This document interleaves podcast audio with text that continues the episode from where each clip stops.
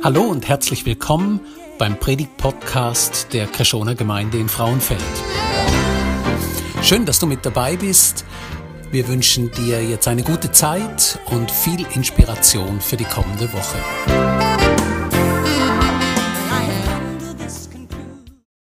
Ich bin der im Treu bleiben, das ist äh, da, wo sich durchzieht durch unser Erntedankfest äh, in dem Jahr. Wir haben vor einem Jahr am gleichen Anlass am Erntedank eine Frau kennengelernt, die Hanna heißt. Hanna hat in einer Kultur gelebt vor 3000 Jahren, die völlig anders war als unsere.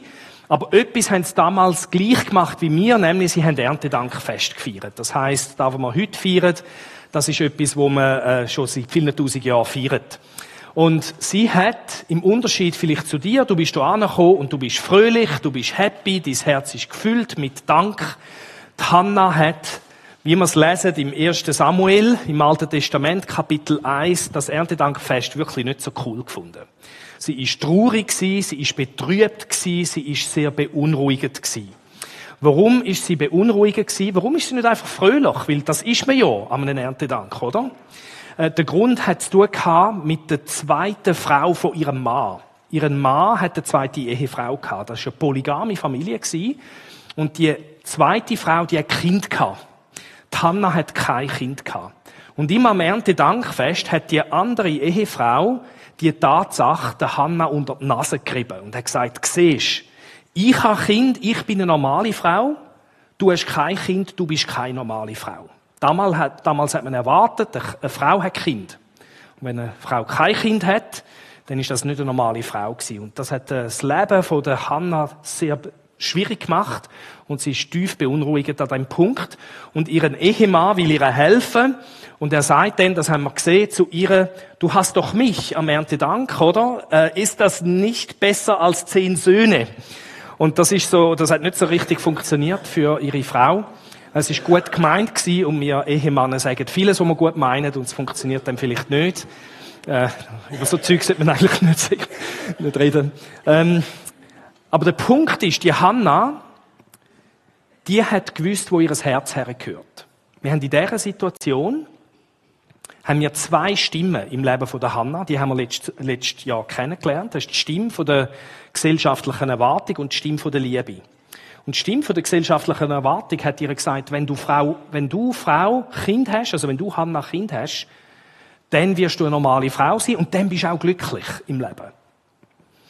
Und wir haben heute auch die Stimme von der Gesellschaft und von den Erwartungen von unserem Umfeld an uns, wo zu uns redet und sagt, wenn du unsere Erwartungen erfüllst, bist du glücklich im Leben. Kennst du das? Das ist vielleicht nicht da mit dem Kind. Das kann sein, aber vielleicht ist es bei uns in der Schweiz, du musst eine normale Berufsausbildung machen und einen richtigen Job haben. Oder? Ist das die Erwartung an uns?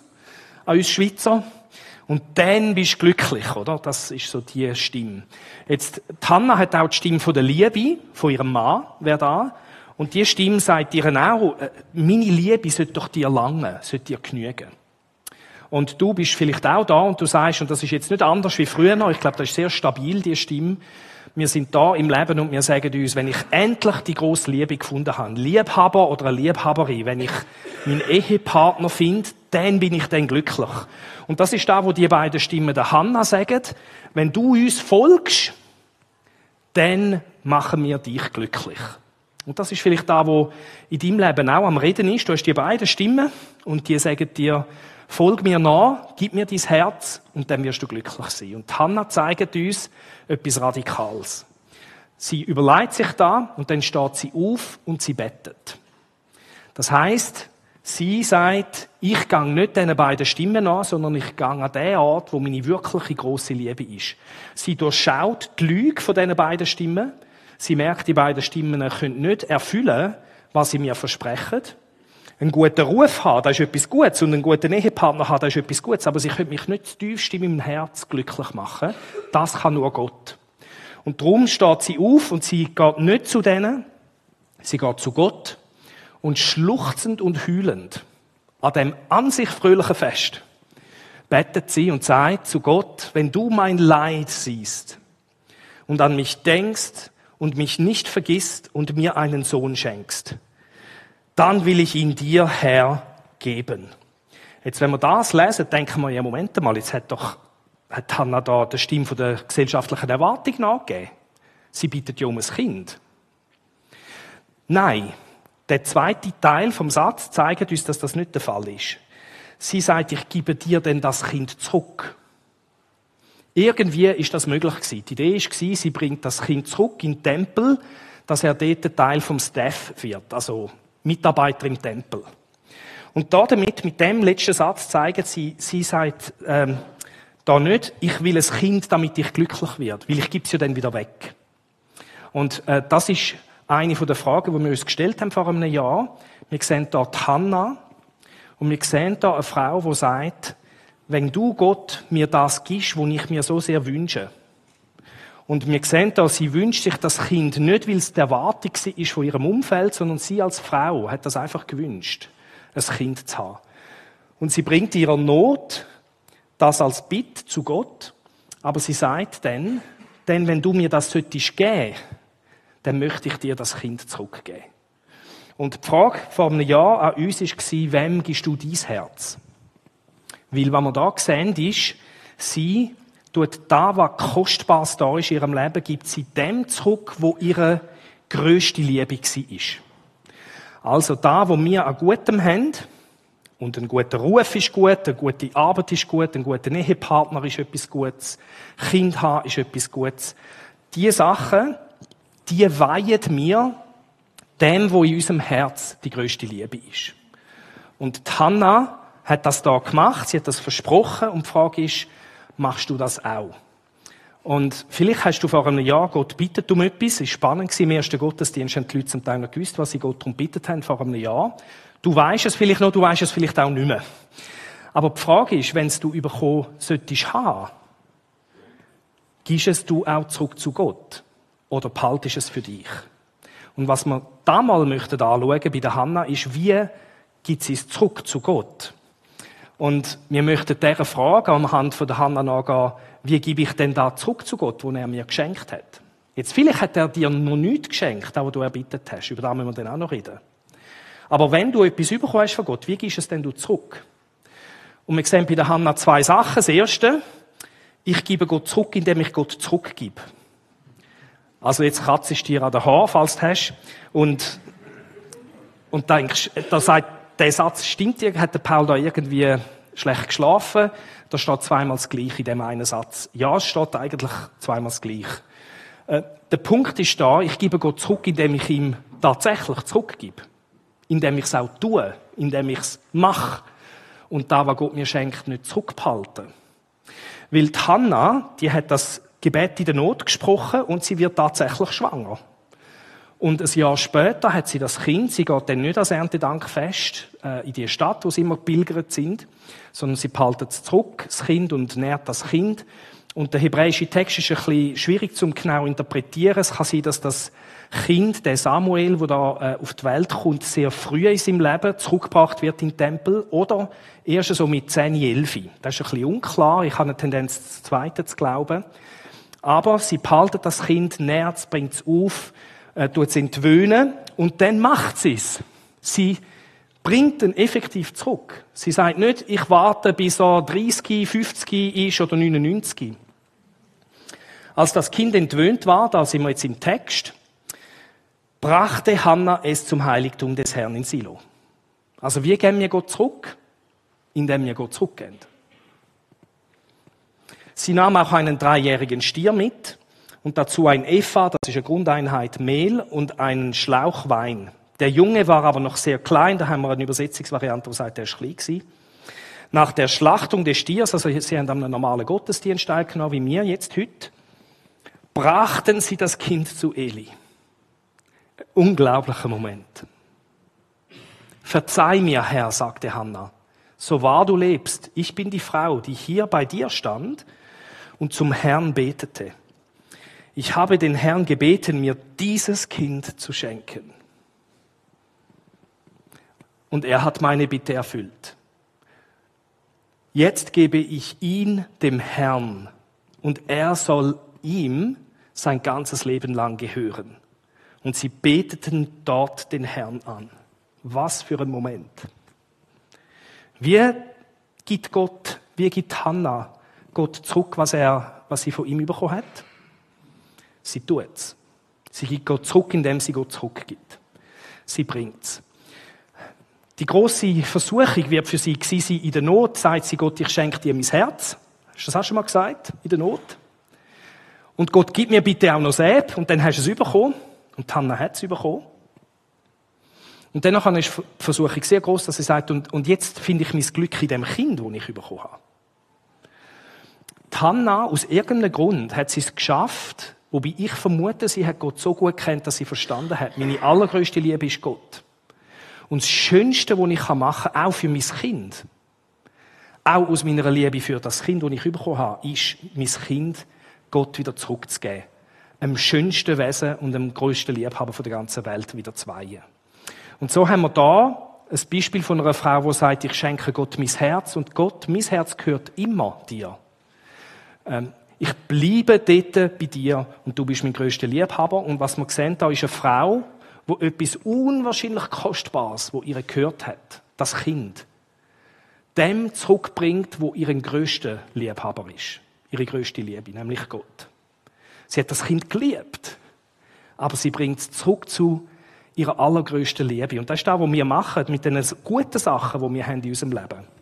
Das weihen wir eigentlich immer dem, wo wir am meisten lieben. Die Hanna bringt es zu Gott. Wie tun wir Gott zurückgeben? Ich gebe Gott zurück, indem ich Gott zurückgebe. Und die Frage ist, hast du da, was du bekommen hast, Gott zurückgegeben?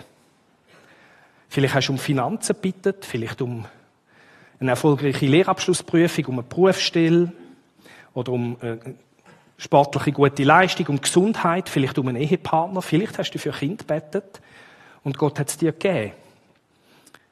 Hast du es zurückgegeben? Das ist die Frage, die das Leben von der Hanna dir und mir stellt. Jetzt, du kannst, wenn du Kind willst, zurückgeben kannst du nicht einfach in Kishona bringen und einfach bei uns abladen. Das geht irgendwie nicht. Da müssen wir dann noch ein bisschen reden miteinander, wie wir das lösen das ist nochmal ein großes Thema, oder? Was heißt jetzt das? Ein Ehepartner zurückgeben, den ich erbittet habe drum. Gesundheit, Finanzen, da muss man dann noch ein bisschen reden, was heißt jetzt da? Aber zurückgeben sollen wir es, und zwar konkret und real. Und es kann sein, dass du das noch nicht bekommen hast, wo, du von Gott erbittet hast. Was machst du denn? Was bringst du denn zurück? Ja, dein Herz kannst immer Gott schenken. Da kannst du jeden Tag und jedes Jahr wieder ganz neu Gott schenken und ihm, ihm sagen, schau, ich gebe dir eigentlich mein Kostbarste und das ist mein eigenes Herz. Und es ist wichtig zu verstehen, dass unser ganzes Leben ja ein Geschenk ist von Gott an uns. Äh, wir können unser ganzes Leben, egal wie es ist, das uns geschenkte Leben Gott zurückgeben. Das können wir jederzeit. Und das ist die Frage an dich. Ich gebe Gott zurück, indem ich es Gott zurückgebe. Das ist das Erste, was Hannah macht. Sie macht noch etwas Zweites. Ich kann Gott zurückgeben, indem ich öffentlich Danke sage. Wir sehen bei der Hannah jetzt dann, dass sie ein zweites Gebet spricht. Und zwar damals nicht ein privates Gebet, sondern ein öffentliches Gebet vor der versammelten Gemeinde. Sie sagt Gott öffentlich Danke. Und unser Dank ist eigentlich unvollständig, solange man noch nicht irgendwie vor anderen Menschen, das muss nicht gemeint sein, es kann gemeint sein, und wir werden nachher dann eine Gelegenheit haben, wo du auch am Mikrofon kannst Danke sagen für etwas, was du bekommen hast. Aber es ist wichtig, von anderen Menschen in irgendeiner Form Gott dir zu geben und Danke zu sagen für das, was er dir gegeben hat. Erst dann ist der Dank vollständig. Das ist das, was wir bei der Hannah sehen. Und im Kapitel 2 vom 1. Samuel lesen wir dann, Hannah betete, und das ist ein völlig anderes Gebet, das jetzt kommt. Mein Herz freut sich am Herrn, der Herr hat mir neue Kraft gegeben. Wenn wir jetzt das andere Gebet ein bisschen nebenan heben, sehen wir, dass äh, der Bezug zu Gott anders ist. Da haben wir äh, Tanna, die sagt, wenn du Gott mein Leid siehst, also sie redet direkt zu Gott in der zweiten Person. Da redet sie nicht direkt zu Gott. Sie sagt, mein Herz freut sich am Herrn in der dritten Person. Sie sagt nicht, mein Herz freut sich an dir, Herr.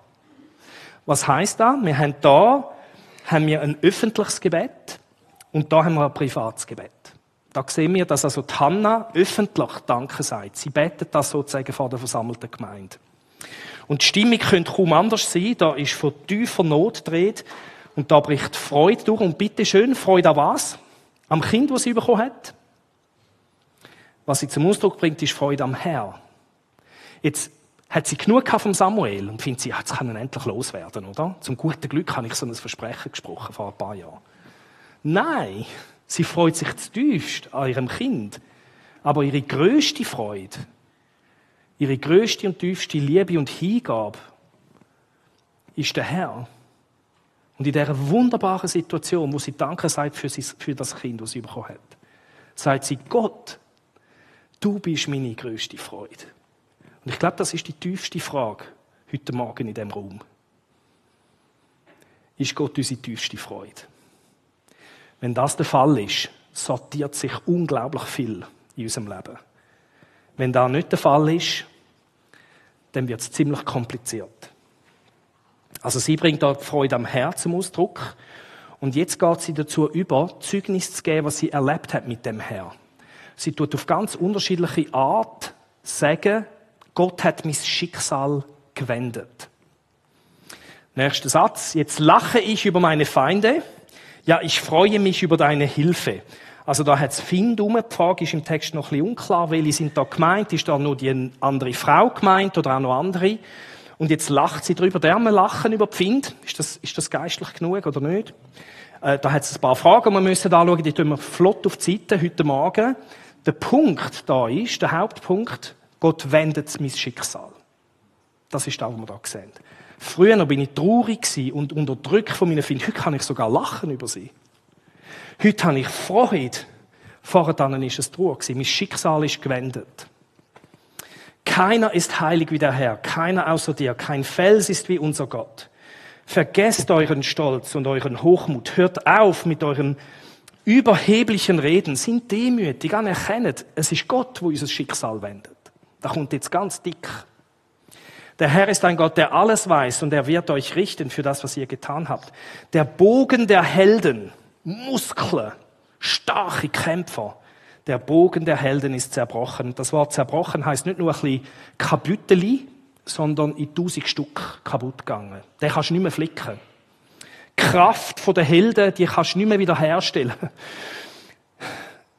Aber die Schwachen sind nun stark. Das Schicksal ist gewendet. Ich bin schwach gewesen, heute bin ich stark. Gott hat mein Schicksal gewendet. Die satt waren, müssen für ihr Brot arbeiten. Und die Hungerten sind jetzt satt. Die unfruchtbare Frau hat jetzt sieben Kinder. Das ist die Zahl der Vollkommenheit. Du denkst sieben, um keinen Fall, oder? Aber das ist einfach die vollkommene Anzahl für die Frau, vollkommene Anzahl Kind. Aber die Frau, die viele Kinder hatte, wird keine mehr haben. Sie hat sie verloren irgendwie. Das Schicksal ist gewendet. Und da sehen wir, was, was Hannah macht. Sie sagt, das ist da, was ich erlebt habe. Ich habe da mit den Kindern erlebt. Ich habe nicht Hunger gehabt. Das war nicht mein Thema.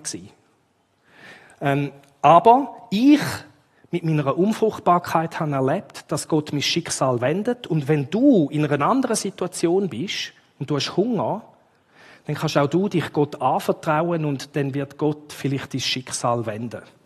Was wir sehen, ist, dass Hannah wirklich davon ausgeht, ich habe Gott erlebt. Ich habe einen Wesenszug von Gott erlebt. Er ist ein Gott, der Schicksal wendet. Er ist ein Gott, der rettet. Und äh, das ist nicht nur etwas für mich, sondern der gleiche Gott, wenn er an dir wirkt, kann er in deiner notvollen Situation zu einer Schicksalswendung führen. Und das geht jetzt weiter. Sie bringt weitere Beispiele. Der Herr bringt Tod und Leben. Er führt ins Totenreich und er führt wieder heraus. Der Satz, er führt wieder aus dem Totenreich raus, der ist heiß im Alten Testament, findest du den fast nie. Also sogar wenn du stirbst, kannst du deine Hoffnung auf den Gott setzen. Er kann aus dem Tod Lebendige machen. Er kann das Schicksal wenden. Es ist nicht meine Situation, sagt Hannah, aber es ist vielleicht deine. Und ich möchte, dass du weißt, der gleiche Gott, wo mein Schicksal gewendet hat, kann auch dies wenden. Der Herr macht arm und er macht reich. Ich habe kein Geld mehr gehabt. Gott hat dafür gesorgt, dass ich wieder darf haben. Mein Schicksal ist gewendet. Er erniedrigt und erhöht. Er erhebt die Schwachen aus dem Staub, ja den Armen aus dem Aschenhaufen. Er behandelt sie wie Fürsten, setzt sie auf die Ehrenplätze. Da wieder, Schicksal ist gewendet. Ich habe keinen Ruf gehabt, oder der Ruf, den ich hatte, ist kaputt gewesen. Gott hat mir wieder einen guten Ruf gegeben und er tut mich auf einen Ehrenplatz setzen, wo ich vorher unbedeutend war. Vielleicht ist das etwas, was bei dir ganz besonders anklingt. Denn dem Herrn gehören die Säulen der Erde.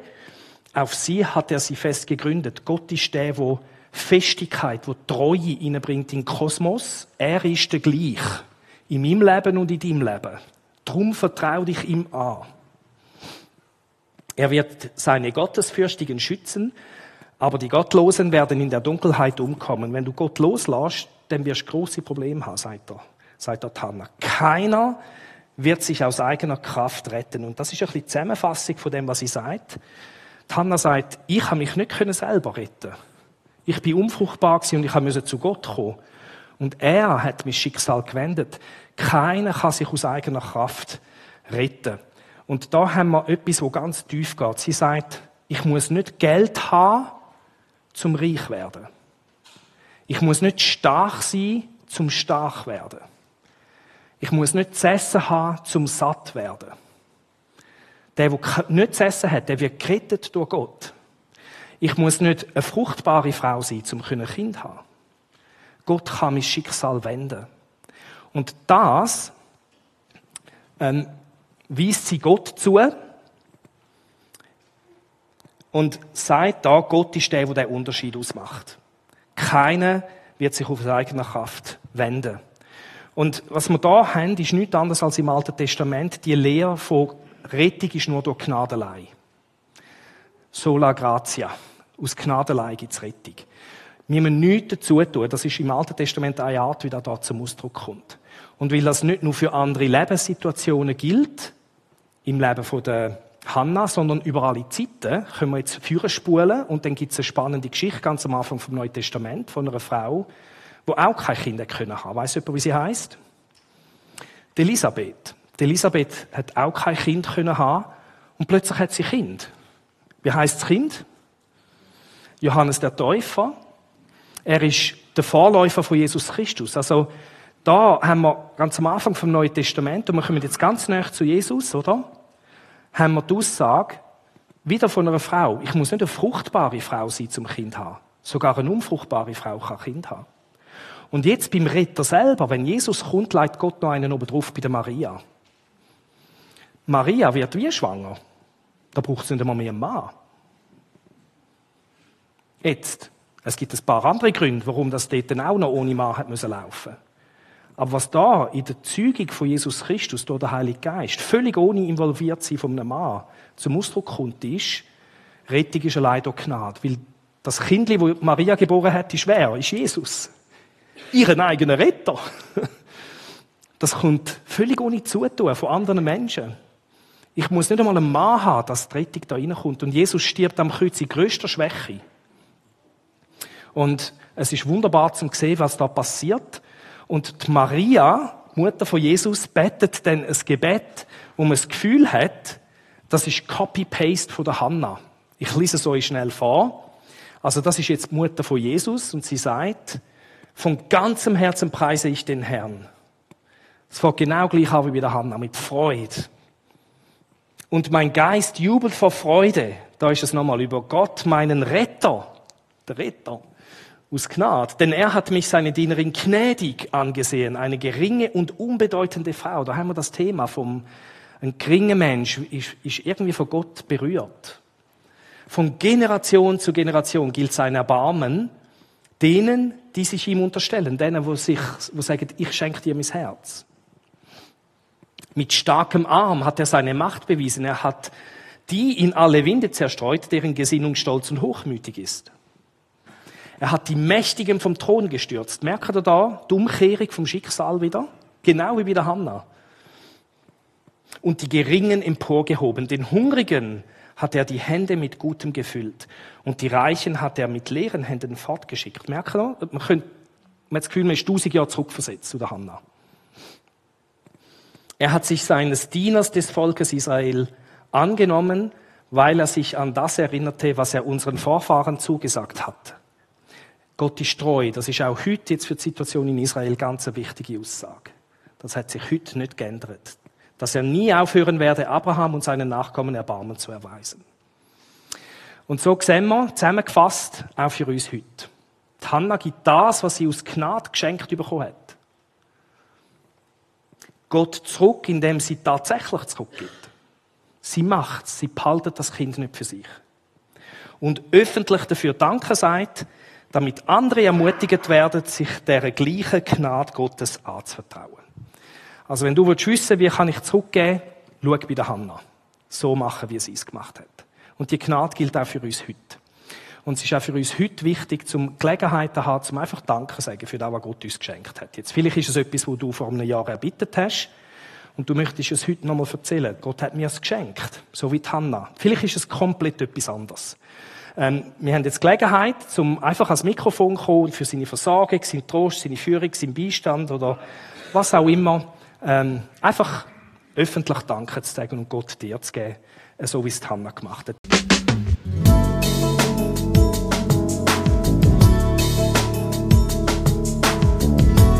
Schön, dass du mit dabei warst. Wir hoffen, du konntest durch diese Predigt profitieren.